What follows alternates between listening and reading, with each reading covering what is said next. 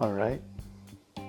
So, I'm new to this anchor, and I have nothing interesting to say or do.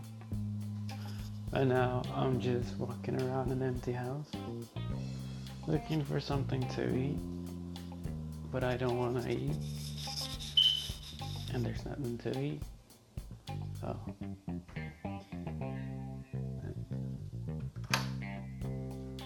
Yeah.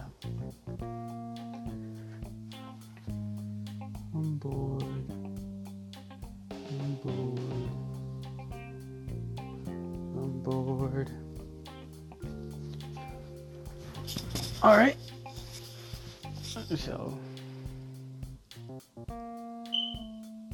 Bye.